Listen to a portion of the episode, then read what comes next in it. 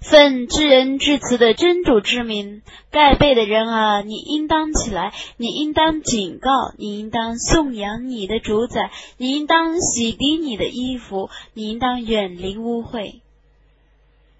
你不要施恩而求厚报，你应当为你的主而坚忍。当号角被吹响的时候，在那时将有一个艰难的日子。那个日子对不信道的人们是不容易度过的。你让我独自处置我所创造的那个人吧。我曾赏赐他丰富的财产和在跟前的子嗣。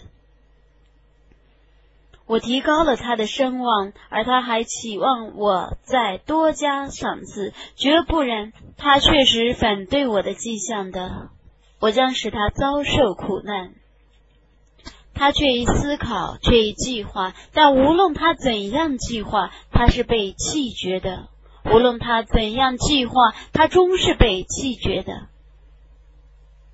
他看一看，然后皱眉蹙额，然后高傲的转回去，而且说：“这只是传习的魔术，这只是凡人的言辞。”我将使他坠入火狱，你怎能知道火狱是什么？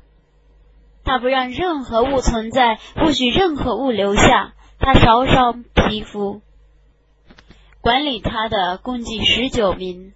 我只将管理火狱的造成天神。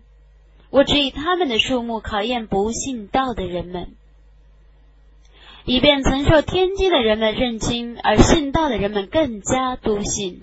以免曾受天经的人们和信道的人们怀疑，以便心中有病者和不信道者说：真主设这个比喻做什么？真主这样使他所抑郁的人误入迷途，使他所抑郁的人遵循正路。只有你的主能知道他的军队。这只是人类的教训。真的，以月亮门市，以逝去时的黑夜门市，以显教时的黎明门市。火狱却是一个大难，可以警告人类，警告你们中欲前进者或后退者。个人都应因自己的阴谋而做抵押，为幸福的人们除外。他们在乐园中互相询问，问犯罪的人们的情况：你们为什么坠入火狱呢？他们说：我们没有礼拜。